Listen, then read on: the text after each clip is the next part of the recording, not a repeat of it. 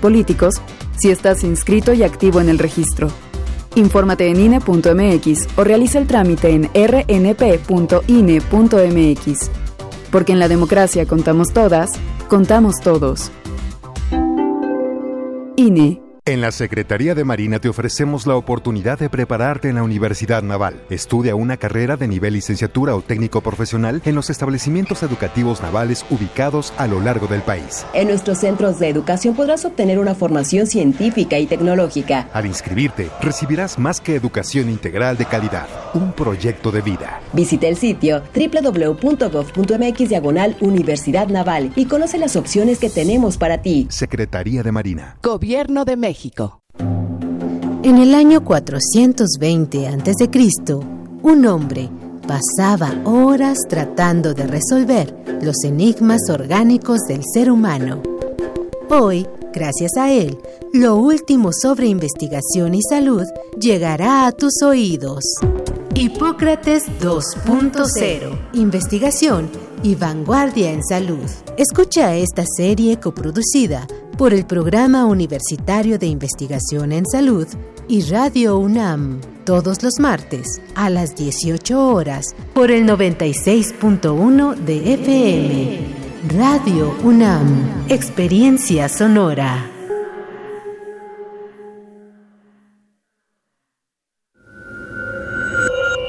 Escuchas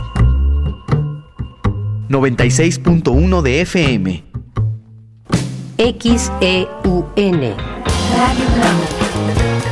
Comunícate con nosotros. Correo de voz 5623-3281.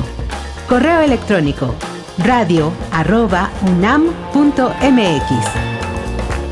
Radio UNAM, Experiencia Sonora. Radio UNAM es un medio que promueve el diálogo, la diversidad y la libertad de expresión en un marco crítico y respetuoso. Los comentarios expresados a lo largo de su programación reflejan la opinión de quien los emite, mas no de la radiodifusora. La Facultad de Derecho de la UNAM y Radio UNAM presentan Toda sociedad requiere para su funcionamiento regirse por valores, principios, normas e instituciones. A diario escuchamos, leemos y opinamos sobre temas relacionados con la legalidad. Pero, ¿verdaderamente conocemos nuestros derechos y obligaciones? Tu participación es indispensable. Acompáñanos. Derecho a debate. En la cultura de la legalidad participamos todos. Conduce Diego Guerrero.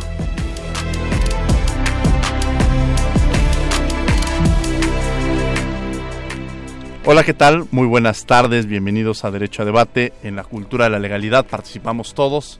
Mi nombre es Diego Guerrero y como cada martes les agradecemos que nos sintonicen por el 96.1 FM Radio UNAM. Y bueno, el día de hoy me acompaña en la conducción quienes son la esencia de nuestra universidad, sus estudiantes, Pablo Fuentes Loya. Pablo, un placer tenerte el día de hoy aquí en Derecho a Debate. Hola, ¿qué tal Diego? Un saludo aquí a los ponentes de la mesa y bueno, una, gracias por la oportunidad de estar nuevamente aquí ante los micrófonos. Pablo, eh, vamos a hablar sobre democracia en, México y América Latina. ¿Qué sabes sobre el tema que vamos a abordar el día de hoy?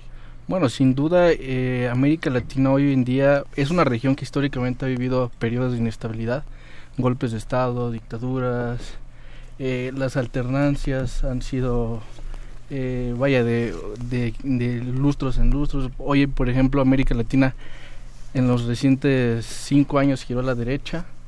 Este, sin embargo, hoy por hoy existe mucha inestabilidad en la región, ¿no? Protestas sociales en Ecuador, en Chile, en Colombia, este, la derecha regresa en Uruguay, uh -huh. en fin, ha existido un, un, golpe de Estado en Bolivia, entonces creo que hay mucha inestabilidad en la región y creo que sí es importante reivindicar cuáles son las tesis, los, los pilares de una democracia. Sin lugar a dudas vamos a hablar de un tema muy muy interesante. Vamos a escuchar las voces universitarias que conoce nuestra comunidad y posteriormente presentaremos a nuestros invitados. No se vayan. Las voces universitarias.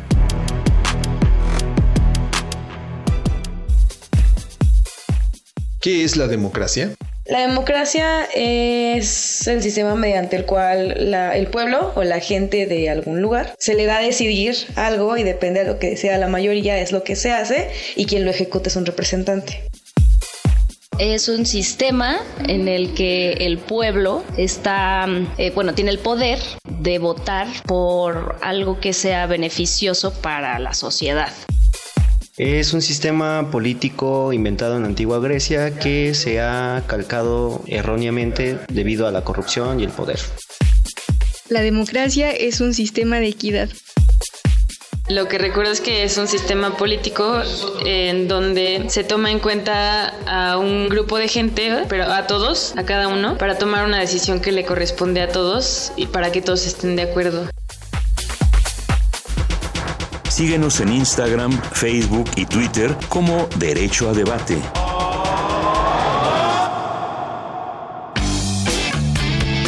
Queremos que entres al debate. Llámanos al 55 36 43 39 y participa.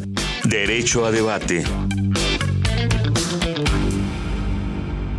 Estas fueron nuestras voces universitarias. Y bueno, Pablo, ¿quiénes son nuestros invitados? Bueno, muy bien. El día de hoy nos acompaña el doctor Walter Arellano Torres. Él es coordinador de formación y docencia. Buenas tardes, maestro. Del PUEX. Estamos todos desde el equipo del PUEX. Muy buenas tardes, Diego. Muchas gracias, Pablo. Encantado de estar por acá con, con los distinguidos colegas del, del PUEX. También nos acompaña el maestro René Ramírez Gallegos, secretario académico del Programa Universitario de Estudios sobre Democracia, Justicia y Sociedad de la Coordinación de Humanidades de la UNAM. Muy buenas tardes, maestro. Buenas tardes, a las órdenes, estimado Pablo y Diego. Qué gusto estar aquí. Y también nos acompaña el doctor Miguel Ángel Ramírez Zaragoza, coordinador de investigación y publicaciones, igualmente del Programa Universitario de Estudios sobre Democracia, Justicia y Sociedad. Muy buenas tardes, muchas gracias, Diego, Pablo. Un gusto estar aquí con mis colegas Walter y René para servirles. Bueno, la verdad es que es un placer tenernos el día de hoy aquí en Derecho a Debate para analizar y discutir el tema de la democracia, o hacer unas reflexiones en torno a este concepto y sobre todo qué evolución ha existido. Ya Pablo nos ha hablado sobre los movimientos que han existido en América Latina, que hay una coyuntura interesante. Todo en América Latina, en todos los países, quizá podríamos mencionar que existe una dictadura y que esas dictaduras ha pasado una serie de movimientos que incluso nos han llevado a democracias en las transiciones, que también mencionaba Pablo, de llegar a estos movimientos quizá ideológicamente de, izquierda un momento, luego llega a la derecha, que ahorita hemos visto un, un, acercamiento fuerte en algunos países por parte de la derecha, no en todos, también hay que aclararlo, pero también esto nos lleva a la reflexión de qué tenemos que hacer para fortalecer la democracia. Y Walter, me gustaría empezar con eso, ¿cómo podríamos entender la democracia en América Latina? Bueno, pues la democracia en América Latina justamente eh, yo creo que es un concepto que se está redefiniendo, ¿no? De hecho, eh, eh, mucho hemos hablado de esta necesidad de repensar la democracia en distintos seminarios. Tuvimos un seminario internacional eh, ya en su segunda edición, ¿no? En el mes de octubre. Eh, y justamente fruto de esas reflexiones de repensar la democracia salió nuestro primer texto que justamente eh, se plantea ese problema, ¿no? De repensar la democracia en México, pero también eh, con algunas reflexiones eh, en América Latina. Este texto que es este fruto de la coordinación del doctor John Ackerman, que, que por cierto este, le, hubiera mucho, le hubiera gustado mucho estar por acá, pero pues, tenía que presentar el libro ahí en la FIL, ¿no? Que también está presentando este texto. Entonces, eh, yo, yo, creo que la democracia es un concepto que se está transformando en América Latina, que lo estamos repensando y que eh, por fin nos estamos desligando de esa eh, de esa perspectiva, eh, por lo menos teóricamente, no eh, eurocentrística, no. Yo creo que ahorita todos los todos los esfuerzos que están haciendo académicamente y en la praxis, pues están orientados en, en hacer nuevas formas de democracia, en redefinir la democracia y por supuesto en repensar la democracia. ¿no? René, me gustaría entrar justamente con ese tema contigo. Eh, René, hay que, hay que mencionarlo, es, este, es ecuatoriano, de un, de, en un, estuvo en un gobierno que impulsó y que, se le, y que le dedicó mucho a la educación. Eh, un gobierno en el cual este, hubo muchos avances y que me parece que ahorita, desafortunadamente, hablando de, estas de estos análisis que hay sobre la democracia, pues podríamos decir que, que hay un riesgo incluso de que esos avances hay, hay un retroceso decirlo de esa manera, que el presidente actual no, ha, no siguió esta política eh, tan fortalecida que en su momento realizó el presidente anterior, Rafael Correa. ¿Cómo estamos ahorita? ¿Cómo podrías verla tú desde esta visión, la democracia en América Latina y estos cambios tan radicales que han pasado? Bueno, eh, creo que es el tema de nuestras sociedades, la democracia. Eh, hubo un primer momento que hubo una transición, luego que, como bien se señalaba, salimos de las dictaduras uh -huh. hacia lo que se denominó transición hacia las democracias, uh -huh. ¿no? Eh, y en ese marco hubo una separación entre lo económico y lo político porque la parte política no se tocaba porque la democracia era algo que era un sentido común en todas las sociedades. Y el neoliberalismo lo que vino en este caso es a deteriorar las eh, condiciones de vida de la población. Neoliberalismo, ¿qué es el neoliberalismo? El neoliberalismo es un modelo económico que busca a través de eh, sus políticas, eh, en este caso, concentrar la riqueza a través de procesos de acumulación específicos, ¿no? Eh, en este caso, lo que estamos viviendo ahora, suelo señalar yo, es lamentablemente en muchos de los países y en la región una disputa entre democracias y dictaduras, ¿no? De hecho, en muchos países yo le he llamado el concepto de dictaduras democráticas o dictaduras electorales. ¿Por qué? Porque no es lo mismo que sucedió en los 70 y 80 en América Latina, ¿no?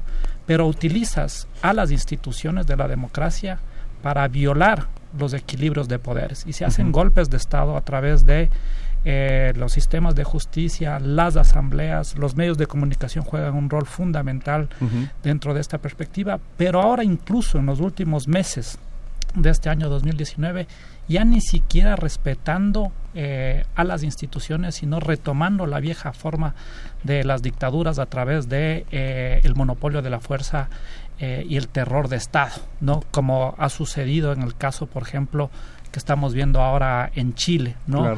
En estos últimos meses, si es que uno ve las decenas de muertos que ha existido en Ecuador, ¿no? En Chile, eh, en, Haití, en Colombia, etcétera, estamos viendo que hay un problema estructural eh, con respecto a nuestras democracias. Y esto es importante señalar porque eh, ahora, dado la crisis de acumulación mundial que existe en el capitalismo, presiento que la forma de resolver este dilema de la acumulación para la reproducción del capital, llamémoslo así, eh, no va a ser resuelto de una manera no violenta o por la vía democrática, ¿no? Y eso saben, en este caso, eh, los grupos económicos, ¿no? Entonces, en ese sentido, existe un momento de transición y esta transición está en disputa entre lo que serían nuevas formas de dictadura, ¿no? Eh, o irnos hacia otro tipo de democracia, porque también lo que está diciendo la población con en las calles, ¿no? Es que las instituciones de la democracia liberal ya no sirven y es necesario repensar a las instituciones de la democracia. Repensarlas. Pablo mencionaba, Miguel, sobre un tema muy interesante, el tema de la derecha, de la izquierda. Hay una crisis ideológica, se mantienen todas estas ideologías. ¿Cómo las podemos entender? Es decir, si hay esta distinción entre entender esta derecha o, esta izquierda, esta, esta socialdemocracia, incluso por, mencionarlo, o las ideologías se han ido perdiendo en el mundo. No, yo creo que... se han fortalecido, también puede ser... El, yo creo que sigue vigente ese, ese debate, ¿no? La geometría política, los elementos teóricos que propuso, por ejemplo, Norberto Bobbio, siguen vigentes. Porque finalmente hay que entender que para hablar de democracia hay que hablar de, política en términos generales. Y la política, al igual que la democracia, es un campo en disputa. Y elementos centrales que definen a un grupo de derecha o de izquierda son, por ejemplo, cuál es la posición que tienen frente a los procesos de desigualdad social. Entonces la, la, izquierda va a querer siempre eh, va, a tender a la reducción de las desigualdades y la derecha a lo mucho administrarlas o incluso justificarlas, ¿no? ¿Cuál es el papel del Estado? ¿Cuál es la, democracia entre estas dos es una, es una es una gran diferencia. Ahí la podemos la podemos observar. Entonces, en términos en términos democráticos, en términos de entender precisamente la democracia como forma de gobierno que en principio eh, se opone directamente a cualquier forma de autoritarismo, a cualquier forma de ejercicio eh, autoritario del, del, poder, pues es fundamental también para entender esta distinción. Entonces, lo que necesitamos hoy en día es precisamente repensar la democracia, entender que es un concepto, un conjunto de prácticas en disputa, ¿no? En donde está precisamente estas instituciones de la democracia liberal, ¿no? representativa, procedimental, donde los actores centrales son los partidos políticos, pero también tenemos que tomar en cuenta que la democracia pasa por otros mecanismos de democracia directa, de democracia participativa, o entender a la democracia precisamente como una forma no solamente de gobierno, sino de vida, que se fundamenta en el constante mejoramiento de la calidad de vida. Entonces ahí hay toda una, una disputa, ¿no? Pablo, que nos acompaña el día de hoy en la conducción. Sí, maestro eh, René, usted mencionaba eh, esta separación del poder político del poder económico. El mismo Rafael Correa en distintas entrevistas ha señalado que si bien algo no se pudo hacer es que ese sector empresarial seguían siendo los mismos. Es decir, se rehusaban a, perder ese poder político que tenían porque ellos ven las relaciones sociales de manera vertical. no la pueden ver de manera horizontal. En este caso, em, en México, el mismo presidente Andrés Manuel López Obrador ha señalado esas, esa necesidad de separar esos dos poderes, el poder político y el poder económico. En su experiencia en la que tuvieron en Ecuador, ¿de qué manera podemos dar esta lectura desde México a esta experiencia? Bueno, sin lugar a duda es un tema fundamental, ¿no? Eh, cuando nosotros hablamos de la separación del poder económico, poder político, nos referíamos, cuando señalé al principio, eh, desde una perspectiva más analítica y política de querer creer que tienen que estar eh, completamente escindidos, separados. Pero en este caso, como emplea el presidente Manuel López Obrador o lo que nosotros hicimos en Ecuador, es el proceso de descorporativización del Estado de los grupos económicos, ¿no? Eh, y sin esa descorporativización de los grupos económicos, ¿no? difícilmente se va a poder construir una democracia democratizada, porque tienes el Estado al servicio de esos grupos económicos, ¿no?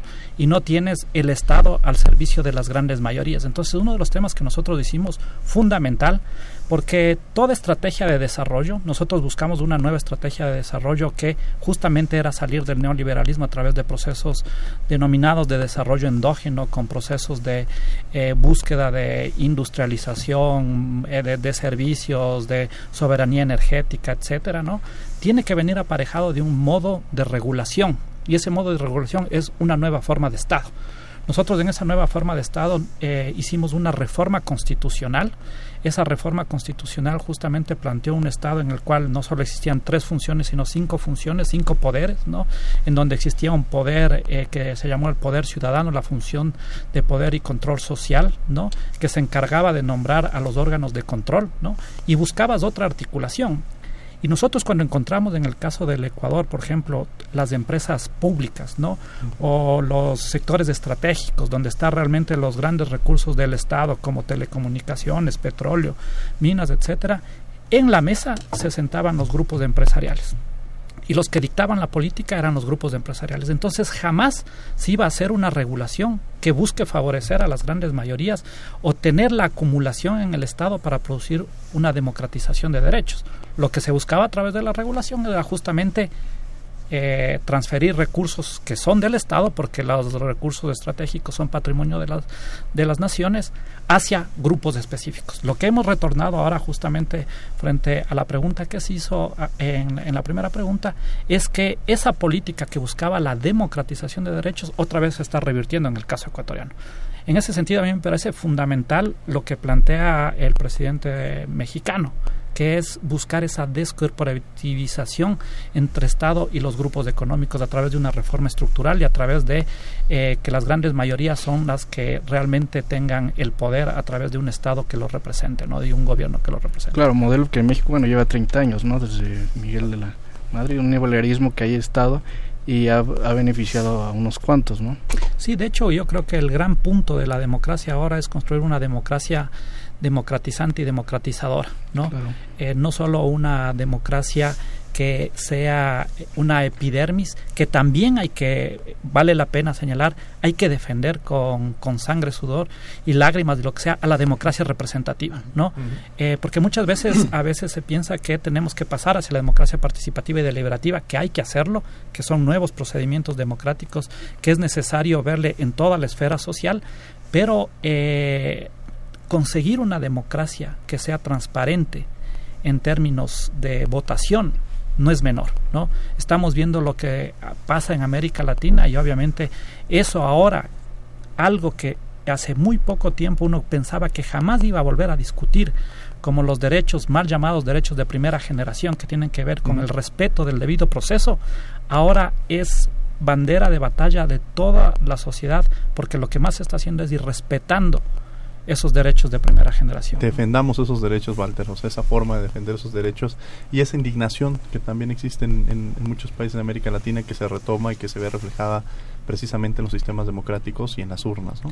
Sí, por supuesto. De hecho, algo así también mencionaba justamente Evo, ¿no? Es decir, cuando Evo llega al, poder, o sea, decía que este, las oficinas del FMI estaban despachando en el Banco Central, ¿no? O sea, era excesivo, ¿no? De cómo esa invasión del poder económico y, evidentemente eso marca, eh, pues, esas desigualdades contemporáneas, ¿no? Es decir, si, si los grandes empresarios están tomando los rumbos de la nación, pues es, ahí es donde tenemos ese divorcio, ¿no? Entre el discurso político y la realidad, ¿no? Y no nos sorprenda justamente esos movimientos sociales y, y, esa indignación en contra del sistema eh, económico, ¿no? Que deja muchas, este, eh, muchas deudas, ¿no? Eh, muchas promesas incumplidas e incluso cómo a veces choca con el discurso propio de los derechos humanos, ¿no? Es decir, un sistema económico que está diseñado para la desigualdad en un contexto de derechos que prometen la igualdad, ¿no? Entonces, en ese sentido, pues, no, y, esa transformación eh, democrática que se ha vivido en gran parte de,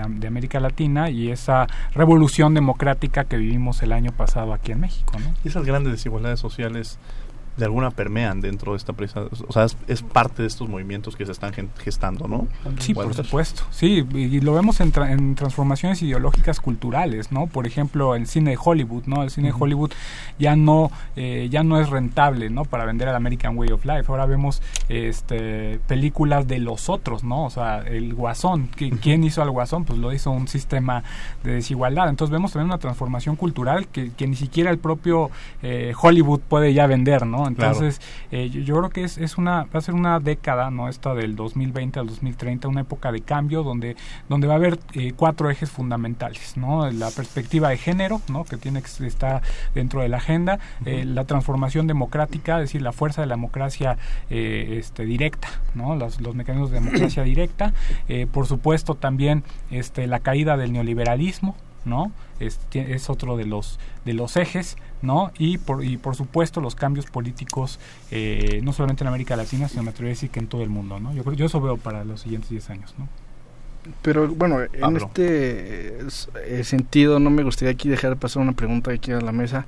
Si bien es cierto que en términos, en, dat, en datos duros, durante los, este periodo de 2012 a 2015, donde en América Latina estuvieron gobiernos de izquierda, y les fue bien, porque ahí están los datos, regresa a la derecha.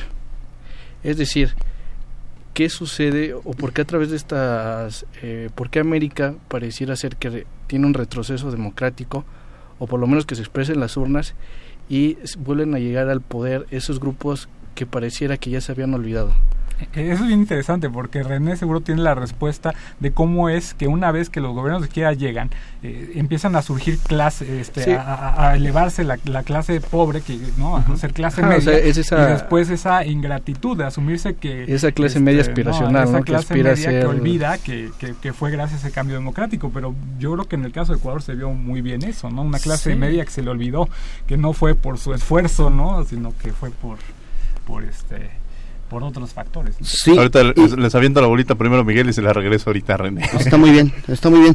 Y, eso tiene mucho que ver con esta cuestión de la, de la crítica a la democracia liberal que se centra en el ciudadano, que se centra en el individualismo, que aún muchas veces estos gobiernos de izquierda que lograron generar políticas redistributivas, que lograron reducir brechas de desigualdad y de pobreza, no trabajaron lo suficiente, esa es una posición personal, en la subjetivación política, en la creación de organización social, en la mm. creación de una conciencia política que permita no solamente defender la democracia en las urnas, defender los gobiernos de, izquierda, los, los, gobiernos progresistas, sino defender precisamente la participación activa de los ciudadanos en otros mecanismos y espacios de organización social. De ahí la importancia de los movimientos sociales, que si bien en un momento determinado son importantes para, para impulsar y para que llegaran esos gobiernos de, izquierda al, al poder, eh, en otros momentos se, se, fragmentan, se diluyen, son cooptados, y lo que necesitamos realmente es mantener una organización social viva, activa, crear realmente ciudadanos conscientes que apunten a lo colectivo y que logren no solamente defender esos procesos, esas conquistas que son eh, parte de, de, ellos y no verlo como si fueran dádivas, como si fueran parte de un proceso que generó, eh, digamos, una coyuntura política determinada, sino generar procesos de organización. De ahí la importancia de los movimientos sociales y de ver precisamente la democracia como algo que va más allá de las elecciones de los partidos y tomar en cuenta los movimientos y otras formas de, organización social. Interesante, Pablo. Y yo aquí preguntaría, maestro, ¿se puede institucionalizar un movimiento? Es decir, Evo, por ejemplo, lo más cercano que estuvo fue el MAS y no lo logró. En, México, por ejemplo, este movimiento de 2018 que encabezó Andrés Manuel, pues eh, estamos viendo los problemas que hoy tiene hoy en día Morena para institucionalizarse. Es decir, ¿es posible institucionalizar a un movimiento social? Bueno, aquí lo que... Lo, lo, complejo que representa Sí, sí, por supuesto. Aquí lo interesante de la coyuntura, digamos, del, primer ciclo progresista fue la importancia de estos movimientos sociales para impulsar estos estos cambios. ¿Qué pasa después? Bueno, lo que eh, pueden suceder varias cosas, que los movimientos se empiezan a perder a sus liderazgos porque muchos de ellos se, se, se, van, digamos, a las esferas del, del, gobierno. En otros casos sucede lo que Raúl Sibeki llama gobernar los movimientos sociales, a veces también desde los propios eh, gobiernos de izquierda, ¿no? Lo que intentan es contener, robar banderas de los propios movimientos sociales, pero no dar el reconocimiento y no permitir que estos movimientos sigan también un proceso de, de, organización. Aquí lo interesante es cómo lograr una independencia, una autonomía de los movimientos sociales que impulsan estos cambios democráticos, reconocer que son actores importantes, pero a la, a, la, a, la, vez de que los movimientos continúan con su dinámica. Continúan con alianzas con, con, partidos políticos, con movimientos sociales, pero sin perder su, su, su esencia, que es la movilización, que es la protesta, y que es, digamos, en ocasiones la negociación. Es algo difícil, pero... Vamos a ir a un corte, vamos a escuchar Derecho UNAM hoy, las noticias más relevantes de la Facultad de Derecho y regresamos a los micrófonos de Radio UNAM. No se vayan. Derecho UNAM hoy. Unámonos Derecho es una sociedad de alumnas y alumnos de la Facultad de Derecho de la UNAM, enfocada en erradicar la violencia de género y la defensa de los derechos universitarios. Este esfuerzo conjunto fue llevado al Pleno del Senado de la República. En la apertura del evento, el alumno Kevin Alonso Martínez destacó el empeño de las y los alumnos que conforman esta sociedad e hizo un llamado a integrantes de la facultad y sociedad en general para erradicar la terrible violencia de género que lamentablemente vivimos.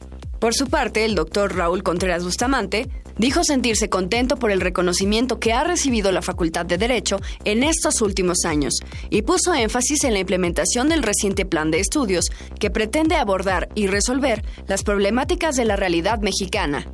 El senador Ricardo Monreal manifestó orgullo al ver la participación de los alumnos de la facultad en actividades legislativas, deseando que cada vez más personas se interesen por este asunto y revisen sus conductas a fin de lograr convivencia sin violencia. Si quieres ser parte de este colectivo, no dudes buscarlo vía Facebook. Están como Unámonos Derecho.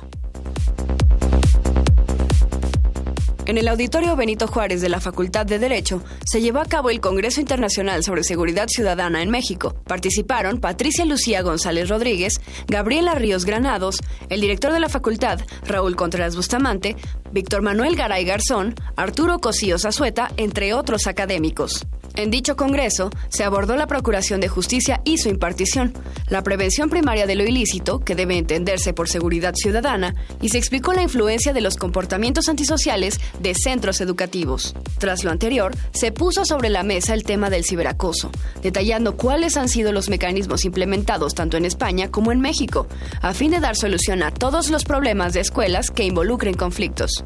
Sin duda, un espacio que dejó muchas enseñanzas y estrategias que llevar a la acción para combatir la violencia. ¿Sabías que la Facultad de Derecho proporciona asesoría gratuita? A través de su bufete jurídico, te orienta en cualquier rama del derecho y colabora contigo en litigios familiares que no hayan iniciado dentro de la Ciudad de México. Acude a cualquiera de las cuatro sedes, ubicadas en Ciudad Universitaria, Centro Histórico, Xochimilco o en el Instituto Mexicano de la Juventud. Entra a www.derecho.unam.mx para conocer la ubicación exacta. Síguenos en Instagram, Facebook y Twitter como Derecho a Debate.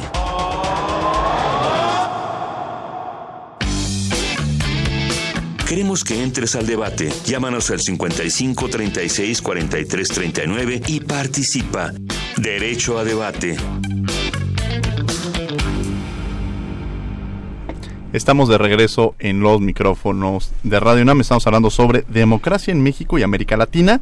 Me acompaña en la conducción Pablo Fuentes. Están con nosotros el doctor Walter Arellano, el maestro René Ramírez y el doctor Miguel Ángel Ramírez, todos ellos del PUEF, del Programa Universitario de Estudios sobre Democracia, Justicia y Sociedad que depende de la coordinación de humanidades en la UNAM.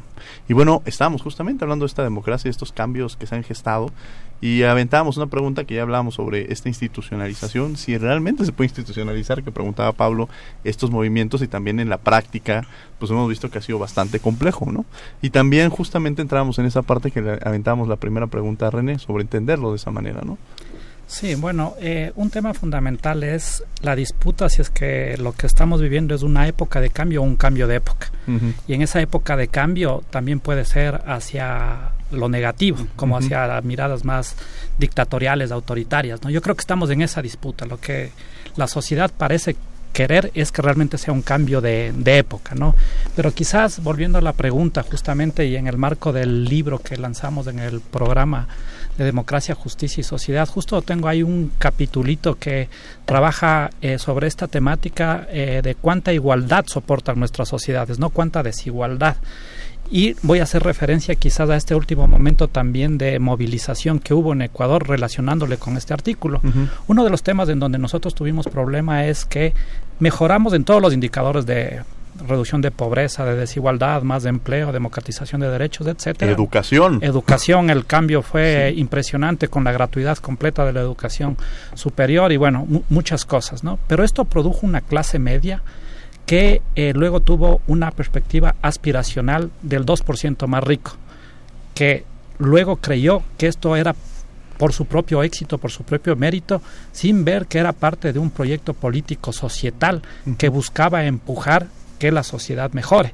Y son los que después, siguiendo la metáfora de Jajo Chan, del coreano que es profesor en Cambridge, eh, buscaban patear la escalera para que nadie más suba. ¿no? Entonces ya no querían que lleguen y que continúen los gobiernos progresistas. Nosotros ganamos. Pero ahora viene, en este caso, eh, el presidente actual, el licenciado Lenin Moreno, ¿no? Y traiciona, porque ganó con nuestro proyecto político, y retorna a las políticas neoliberales con procesos autoritarios, ¿no? autoritarios eh, con clara violación a los procesos de, democráticos, anticonstitucionales, y genera un tema que no nos habíamos dado cuenta, que es fundamental de por qué se da ese estallido social en este momento en Ecuador. Lo que hace el proyecto de la Revolución Ciudadana en Ecuador, o lo que hizo Cristina, o lo que hizo Lula, o lo que hizo Evo, es romper algo que es fundamental romper en nuestras sociedades que se llama eh, las preferencias adaptadas, ¿no? O la metáfora de las uvas amargas, esta metáfora que dice que el zorro saltaba para alcanzar las uvas, nunca llegó a conseguirlas y dijo, están amargas, no las quiero. Eso pasaba en nuestras sociedades, en la sociedad ecuatoriana, en la sociedad argentina, donde los pobres lo que hacían es bajar su umbral de expectativas y se sentían feliz muy rápidamente. Lo que hizo en este caso la Revolución Ciudadana es romper esas expectativas adaptativas y la gente supo que pudo, pudo vivir dignamente. Entonces, el momento que llega otra vez el despojo ¿no? de un gobierno neoliberal que busca extraer todos los recursos, la gente dice, no, yo ya me di cuenta que puedo vivir dignamente y se viene la explosión a las calles, ¿no?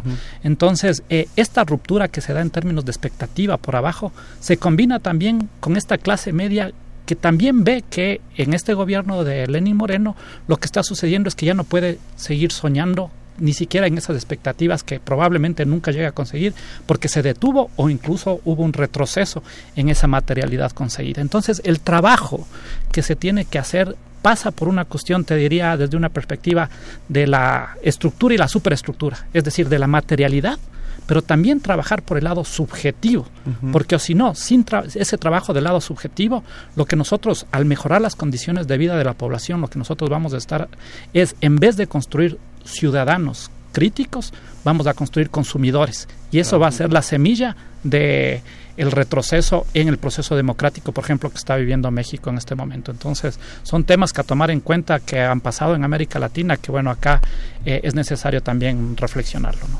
Y vamos a entrar a México, Pablo, vamos a entrar también estos procesos democráticos en México. Finalmente México había sido, eh, a diferencia de Sudamérica, nunca había llegado a la izquierda al poder. Llega hasta el 2018 y llega de una manera apabullante electoralmente. Eh, ¿Qué lectura dar a este conquista de la izquierda al poder en México en el 2018? Bueno, yo diría que no habían dejado llegar a la izquierda, ¿no? Porque ha, habido momentos en la historia de nuestro país, particularmente dos fechas importantes, que es 1988 y 2006, donde dos sendos fraudes electorales impidieron la llegada de los gobiernos progresistas en México. Entonces esto forma parte de toda una, una cadena de, de hechos que, aunado a lo, que comentó René, la implementación del modelo neoliberal y de la hegemonía de una democracia también con perspectiva liberal, pues estaba controlada, estaba acotada. La, esta idea de transición democrática era realmente pactos entre élites, privilegiar lo institucional, hacer una apertura política, pero teniendo el control del grupo hegemónico, ya sea en su momento el PRI y después el, el PAN. Entonces, en realidad el, el, proceso de transformación política y lo que decimos nosotros cambio democrático es, un conjunto de luchas de la izquierda partidista, pero también de la izquierda movimentista, que en un momento determinado condensan esas luchas y se logra la explosión que vivimos el año pasado. La participación masiva del pueblo, eh, llamando a votar por un cambio, es un hartazgo con el régimen anterior, pero también la posibilidad de haber un, una esperanza tomando en cuenta eh, experiencias en, en América Latina y entendiendo que nuestro país ya no aguantaba más. Entonces ese cambio democrático creo que es importante, hay que entenderlo en esta en esta perspectiva de que es importante defender estas instituciones democráticas representativas, pero también dar validez a otras formas de organización y de expresión de la democracia. Entender que la democracia es diversa, como nos diría Boaventura de Sousa Santos, hay una demodiversidad.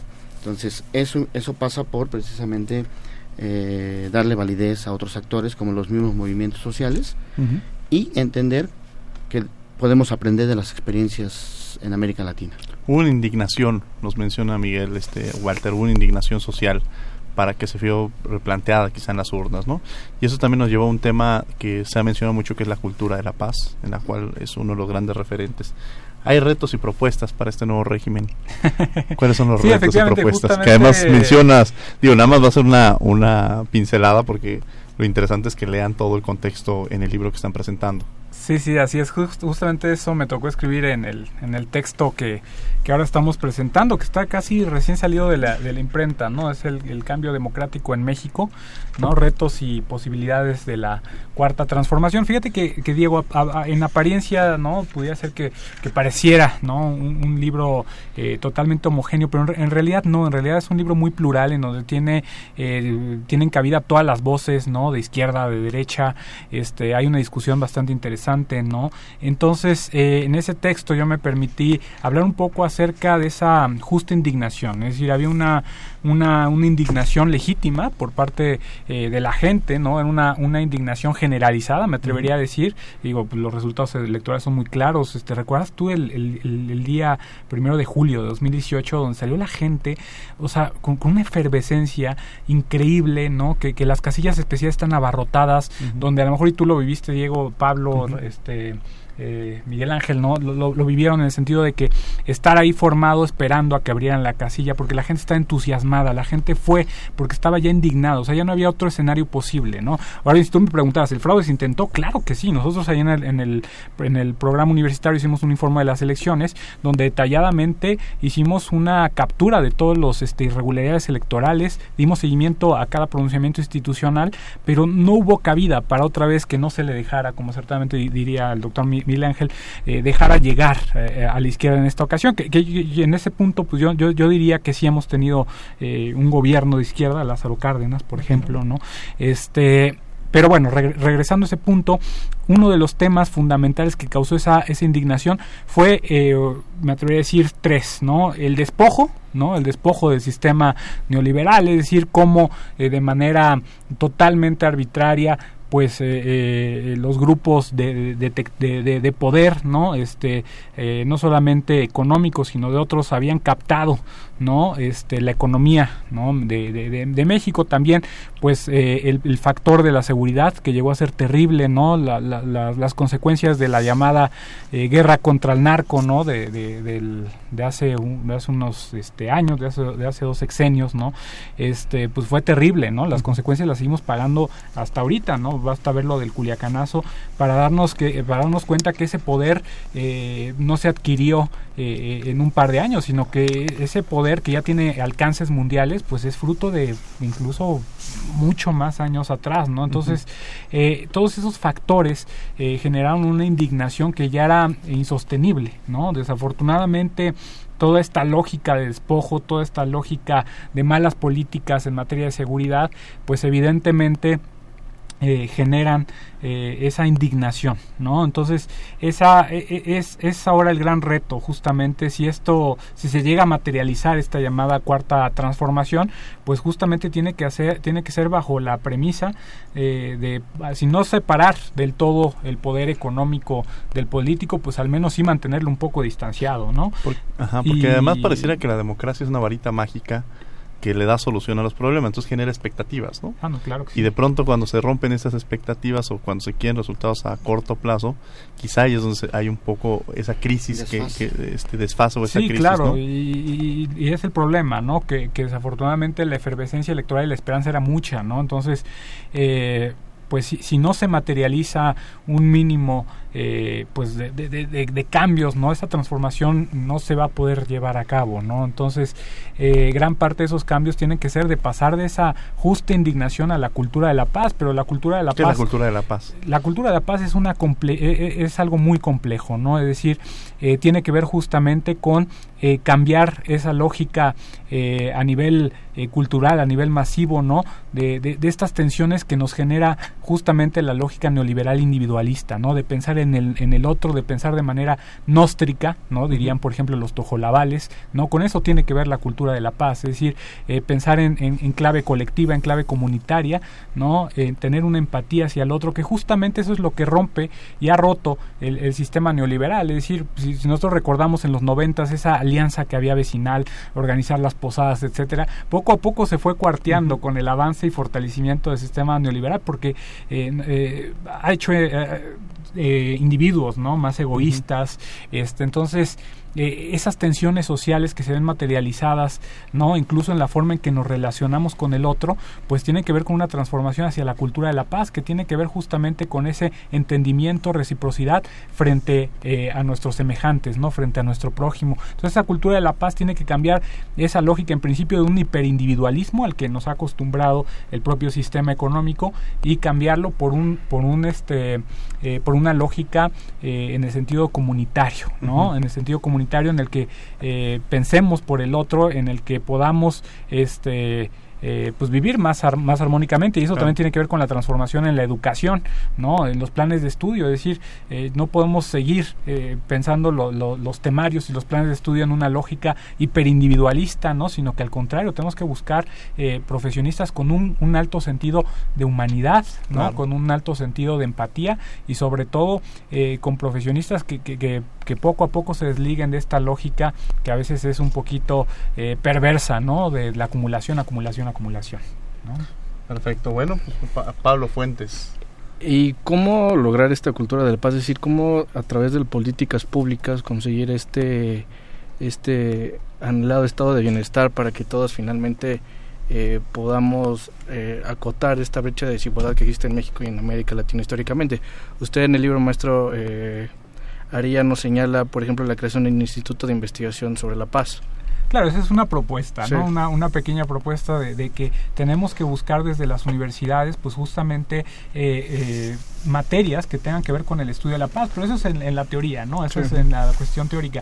Yo creo que lo que tenemos que hacer es acercarnos a, la, a, los ejemplos eh, más simbólicos que tenemos. Tenemos mucho que aprender, por ejemplo, el zapatismo, ¿no? En materia de cultura de la paz, ¿no? Este, yo creo que el zapatismo y los principios básicos del zapatismo nos ayudan mucho para entender esa, esa, esa cultura de la paz. Entonces una de las propuestas es justamente acercarse también al conocimiento y a la filosofía indígena, ¿no? Es decir, qué, qué es lo que han hecho, por ejemplo, el pensamiento de los tojalabales, Carlos Leckendorf, eh, eh, lo que lo estudió bastante, pues e, es un buen inicio para pensar nóstricamente, para pensar en clave comunitaria. Yo creo que ese es el primer paso para, para poder alcanzar resultados en materia de paz. Ahora bien, pues no hay una fórmula mágica, ni hay ningún, este, eh, ningún escenario hipotético donde todo sea paz, amor y felicidad, ¿no? Como el capítulo de Simpson, ¿no? Que, que el abogado se pregunta qué sería el mundo sin abogados si salen todos agarrados de la mano, ¿no? Entonces, este, pues no, no hay una fórmula mágica, pero justamente ese es el reto. De ahí, la, de ahí yo, que yo planteo que tal vez si nos tomáramos un poco más en serio desde el nivel teórico y también práctico eh, el tema de la paz, ¿no? Incluso yo hago, una, eh, hago un análisis de cuántas veces aparece la paz en la Constitución eh, y en qué contextos aparece la palabra paz, ¿no? Entonces, en ese sentido, yo creo que la paz ni siquiera es un derecho humano, es un, este, la paz es, es un prerequisito para que se puedan materializar los derechos humanos, pero no es un derecho humano en sí, porque hay teóricos que hablan que la paz este, es el derecho humano a la paz. ¿no? Si quieren a veces acotarlo todo en temas de derechos humanos. la, paz es, un es una prerrogativa, es una necesidad para que pueda existir, eh, se puedan desarrollar correctamente los derechos humanos, porque sin paz difícilmente se pueden materializar o alcanzar los derechos humanos, incluso los más básicos. Ahora, la educación es un factor importante, René, o sea, me parece que hay que retomar esa, esa parte que si no hay una varita mágica, no hay un método, pero bueno, eh, se, han ocupado la educación como un método de cambio, la propia construcción de universidades, Yachay, la, la universidad que, que se construyó, que, albergaba un, un, gran proyecto que, que, se generó, pero cómo entender la educación justamente con estos cambios democratizadores y cómo entender el papel de la educación en estos cambios. Bueno, es, es eh, un punto estructural, ¿no? El tema, el tema de la educación. Eh, nosotros tenemos que ver a la educación en, bajo dos perspectivas. ¿no? La una perspectiva es que te permita una radicalización de la democracia, ¿no? Eh, y la otra perspectiva que también te permita generar eh, nuevos modelos de acumulación, ¿no? que a su vez eso te permita construir una sociedad mucho más igualitaria, ¿no? Eh, y esto implica algo que es fundamental, que es, yo le suelo llamar el cambio en la matriz cognitiva de la población, ¿no? Que tiene que venir dado por muchos factores, pero uno de los factores que más tiene que influir es, es la educación, y eso implica un cambio epistémico. Por ejemplo, a nivel de universidades implica un cambio en el régimen, en los regímenes académicos, ¿no?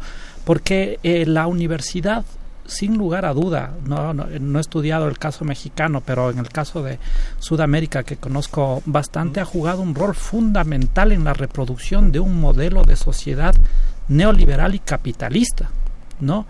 Eh, y nosotros lo que tenemos que tener claro es que el problema de América Latina no es el problema de ser primario exportador, como se suele decir, no de materias primas, sino el problema de América Latina es sobre todo ser secundario importador de tecnología y terciario importador de conocimiento. En esta transición del capitalismo industrial al capitalismo cognitivo, esto genera lo que suelo denominar un neodependentismo no de la manufactura, sino de la mente factura, mm. que es peor y es mucho más letal, porque está asociado a nuevas estrategias de biopoder que controlan los cuerpos, ¿no? ¿A través de qué? A través de justamente la innovación, el conocimiento, la ciencia, la tecnología. Entonces, en ese marco, si es que no se apuesta a un cambio radical en los sistemas de educación, ciencia y tecnología, difícilmente va a haber un cambio estructural en nuestras sociedades. Vamos a escuchar Descubriendo tus derechos, vamos a conocer un derecho de los que tenemos y regresamos a los micrófonos de Radio No se vayan. Descubriendo tus derechos. Derecho a la salud mental. Toda persona que sea diagnosticada con una enfermedad o trastorno mental tiene derecho a que se le informe adecuadamente sobre sus opciones de tratamiento a ninguna persona se le dará tratamiento psiquiátrico o psicológico contra su voluntad, ni se le puede negar su libertad personal por razones relacionadas con una supuesta enfermedad mental. Se requiere un juicio justo por parte de especialistas neutrales en la materia y con representación legal apropiada. Ninguna persona será admitida o retenida en una institución de salud a causa de sus prácticas religiosas, políticas o culturales. Todo paciente tiene derecho a ser tratado con dignidad. Escuchas Derecho a Debate. La última y nos vamos.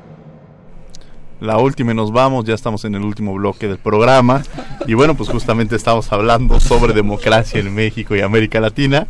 Nos acompañan Walter Arellano, Miguel Ángel Ramírez y René Ramírez y bueno, tenemos como invitado, el conductor invitado a Pablo Fuentes. Y justamente estamos hablando sobre esta la parte de la educación, la democratización, los movimientos sociales, toda esta parte muy interesante de la cultura de la paz, entender estos conceptos que muchas veces llegamos a escuchar pero no entendemos con claridad y sobre todo estar conscientes de estos movimientos democráticos en América Latina. Pablo Fuentes. Sí, bueno, hablábamos de este, eh, la educación como un instrumento para acotar esa brecha de desigualdad en América Latina y para conquistar una democracia. Eh, yo quisiera hacer la pregunta aquí a los ponentes como universitario. Eh, que mm, si la educación como un instrumento para conseguir esa democratización en nuestra propia universidad se me hace difícil de entender porque eh, hoy en día eh, la UNAM hoy es uno de los eh, organismos más antidemocráticos que existen. Entonces, ¿cómo podemos conseguir esa democratización al interior de nuestra universidad? Bueno, yo no lo vería así. definitivamente sí hay este, sí hay muchas áreas de oportunidad en materia democrática, pero pues tenemos, por ejemplo, una representación, ¿no? Por un consejo universitario, ¿no? Claro, de, se debe consolidar. La, pregunta es este qué poder de facto tiene ese consejo, es decir, las, las relaciones en la burocracia universitaria siguen siendo verticales, no no sé, a veces la comunidad universitaria no nos sentimos representados por esos altos eh, eh, funcionarios, es decir, hay, hay, no hay un entendimiento entre universitarios, entre mm, no hay armonía entre el universitario y el, y el funcionario. Pues yo, yo, creo que ese es el gran reto de las, de las nuevas generaciones de universitarios, es decir, luchar por las prerrogativas que quieren. Por ejemplo, este ahora hay una gran lucha en materia de, de, equidad y perspectiva de género, ¿no? Que se está llevando a cabo en, en, varias facultades. Entonces, pues la lucha es de los de los universitarios. Si no les satisfacen los esquemas que hay, pues tienen que tienen que buscar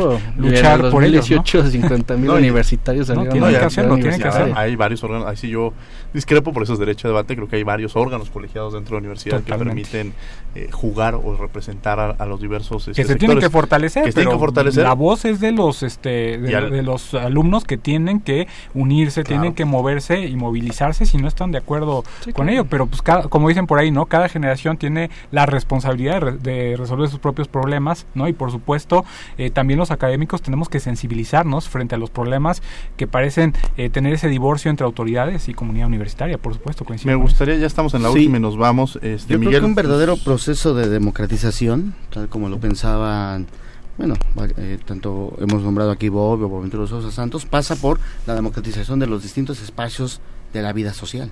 Nosotros partimos de la idea de que la participación de la sociedad, la organización, pasa, es un continuum entre la vida cotidiana, que va del espacio privado del hogar, al espacio público. Entonces, efectivamente, necesitamos generar procesos de toma de decisiones colectivas, de solución de conflictos, ¿no? De satisfacción de necesidades, porque eso es parte esencial de lo que podemos entender hoy como una democracia, una democracia que, que, que, se resuelva precisamente los problemas que tiene la sociedad y que la sociedad espera de esa, de, de esa democracia. Entonces es fundamental entender que las universidades tienen un papel central para la satisfacción de necesidades. Es importante entender que necesitamos construir una cultura política, democrática, que pasa por esta eh, cultura del diálogo, de la, de la tolerancia, del, del respeto, y entender que la educación es un factor fundamental en este, en este proceso. Pero no solamente la educación, formal o la educación que viene desde el Estado, sino también entender la educación popular, la educación que se da en los movimientos sociales. Hablábamos de los zapatistas, ahí están todos estos, esta educación autónoma, educación popular que se genera en otros espacios, los mismos proyectos alternativos que ha construido la Coordinadora Nacional de Trabajadores de la Educación. Es decir, la educación, la cultura de la paz, la cultura democrática, es fundamental para fortalecer a la sociedad en su conjunto y que esos procesos democratizadores permen, insisto, desde el espacio cotidiano de nuestra vida, de nuestro hogar, cómo resolvemos este, nuestros problemas al interior, cómo nos relacionamos padres e hijos, hasta las, hasta las esferas del Estado e incluso más allá, a nivel internacional. Cómo se generan esas relaciones entre Estados. Entonces la democracia pasa por, por muchos espacios y necesitamos irlo construyendo en todos y cada uno de ellos. René, como decimos en México, la última y nos vamos. ¿Algún comentario, en, algún, algo que nos haya quedado en el aire? Tendríamos un minuto, dos minutos. Sí, justamente comentando, no conozco lo, los pormenores de la universidad acá en México, pero quizás uno de los temas, fui coordinador de la Conferencia Regional de Educación Superior de América Latina, que recién fue en Córdoba, justamente celebrando los 100 años de autonomía. Y un tema que a mí me parece fundamental, inclusive en la propia pregunta, es cómo se piensa la universidad desde la universidad, ¿no? Eh, yo creo que ahí hay un problema, ¿no? El problema es justamente, yo le llamo, de hecho, se suele señalar como que uno de los roles de la universidad es el extensionismo, ¿no? Y ya en esa perspectiva se ve esa eh, forma vertical de quién tiene el saber, ¿no? El saber lo tiene la universidad y el resto de sociedad no lo tiene. Entonces, para hacer una ruptura realmente radical de la universidad, lo que tenemos que hacer, yo le llamo eh, cambiar el extensionismo por el principio de interdependencia cognitiva, en donde no solo se necesita más universidad en la sociedad, sino más sociedad en la universidad. y en función de eso, producir un cambio estructural en el sistema universitario, que de hecho nació con la colonia, ¿no? René, muchas gracias por haber estado con nosotros el día de hoy. Walter, la última y nos vamos. Yo nada más quisiera invitarlos a, que tomen nuestro curso de periodismo digital y combate las fake news, que, que va a estar disponible de manera totalmente gratuita en la plataforma Coursera. ¿No? Entonces es una aplicación y tenemos unos eh, ponentes de primer nivel. Ojalá y puedan descargar la aplicación y tomar nuestro curso de periodismo digital, que lo hicimos con mucho cariño, mucho esfuerzo, mucha dedicación en el PUEX, Programa Universitario de Estudios sobre Justicia, Democracia y Sociedad. Pues ahí está, y para que los que estén interesados se acerquen al programa. Miguel. Bueno, pues muchas gracias por la invitación. Un honor estar aquí con mis colegas. Yo quiero invitarlos sobre todo a revisar, a leer, a comprar este libro, El cambio democrático en México, retos y posibilidades de la cuarta transformación, que es la primera publicación del programa universitario y que nos invita al debate, al diálogo abierto y, a seguir construyendo democracia. De la cuarta transformación. Interesante el libro, los invitamos a que lo adquieran, sin lugar a dudas, este, este libro que nos va a llevar el cambio democrático en México, de editorial siglo XXI, ¿no?